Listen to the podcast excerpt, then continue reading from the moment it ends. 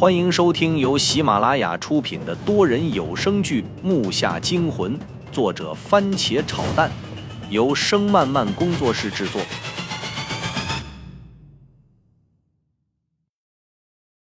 第五十五集，白光照在周震的脸上，他显得恐怖异常，又离我很近，吓得我大叫了出来。从我的声音返来的回音可以判断。我们又到了另一条墓道。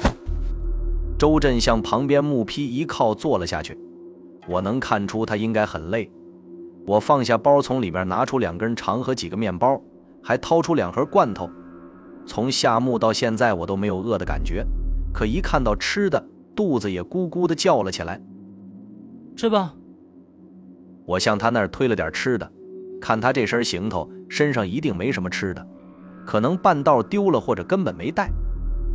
我看他愣神儿，打开个面包，又撕开个肠，递了过去。快吃吧，我一会儿还要去和我爸会合呢。因为来之前手机都没带，所以我连时间都不知道。谢谢。他的声音没有起伏，接过吃的，开始缓慢地吃了起来。看得出他应该有一阵子没吃东西了。你到底是谁啊？我看了看他，淡淡的问。发现他的眼神总是发直，他吃了几口，抬头一愣。周震。说完，又低头看了看缠着白布的手道。我和你父亲第一次下墓，里面那个人是我，我不知道哪个是你老爸，不过我是让人埋在了里面。如果没有你们，我也出不来。啊，是吗？很不详细啊。你不要告诉我你想不起来了。我记得。他又恢复了沉默。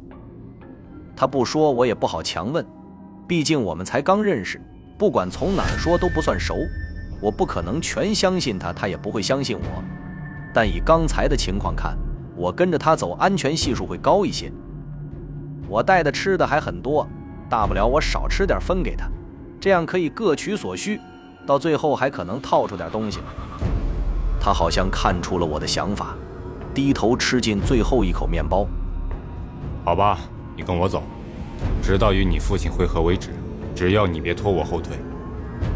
听到这话，我心里暗自高兴，但又不得不感叹这个人的洞察能力。可是不知怎么回事，头又有一股不爽的感觉生了出来。扯你后腿？你少来了！不跟着你，我活不了啊！这话我说的都虚。可是好胜心还是让我不肯低头。随你。他丢下两个字，站起身就往前走。我就不明白，这墓道里都是黑暗，他不带任何照明设备，很随意的向前走，难道他能感觉？喂，你吃东西了想跑？我忙收起包，摸黑抓到无向前跑。虽然我的步子很轻。但在这死寂的墓道里，还是传出了不小的声音。脚步的回音让我感觉身后好像有东西跟着我，产生了一股可怕的错觉。我忙从腰间拔出手电，打开，这回才可以看到正前方三四米外的他。我又紧了几步，这才跟上他的步子。我尽力贴在他身旁，但他却没有看我，还是那么向前走着。我总觉得他在墓里自然的表情很不对劲。给人的感觉就好像他正走在自己学校的走廊里似的。哎，你来过这儿？怎么跟走你自己家似的？我知道这句话很缺德，但是不这么说不解气。这小子好像在耍我。等了好久，传到我耳朵里的还是回音，这叫我好阵憋气。不知走了多久，墓道笔直的延伸，手电因为长时间打开着。手中传来了不算高的热度，一路下来都是在极度的紧张中度过的。虽然压抑了恐惧，但心里面却还是不舒服。我一边深呼吸，一边就开始琢磨：这得走到啥时候啊？正想着，我突然发觉不对，回头看了看他，怎么都低头猫着腰，再往上看。我操，怎么回事？我心里一惊，不知道怎么回事。墓道的顶部竟然快贴到我们俩的头皮，我的个头在一米七五左右，他可能比我高点刚才还在黑暗中的墓顶，现在抬脸就能看到，一股莫名的恐惧窜上了心头。不会吧？你最好走快一点。如果碰巧，我们可能会走出这条墓道；如果不是很幸运，我们都会被夹成肉酱。他说的冷淡，我听得如同晴空霹雳。我来不及骂他，因为我的腰又弯下了许多，心脏重新狂跳了起来。你他妈好小子，你自己死就死，干嘛带上我呀？凑巧才能走出去，他妈那么多凑巧！我虽然生气，但脚步不慢。腰酸的不行，体力消耗的也差不多，但是活命的念头告诉我，必须快点走，时间应该不多了。他也随着石批的下降开始低下沉着身体，回头看了我一眼，那空洞感让我一愣。是你非跟我过来的，你可以回去。回回去？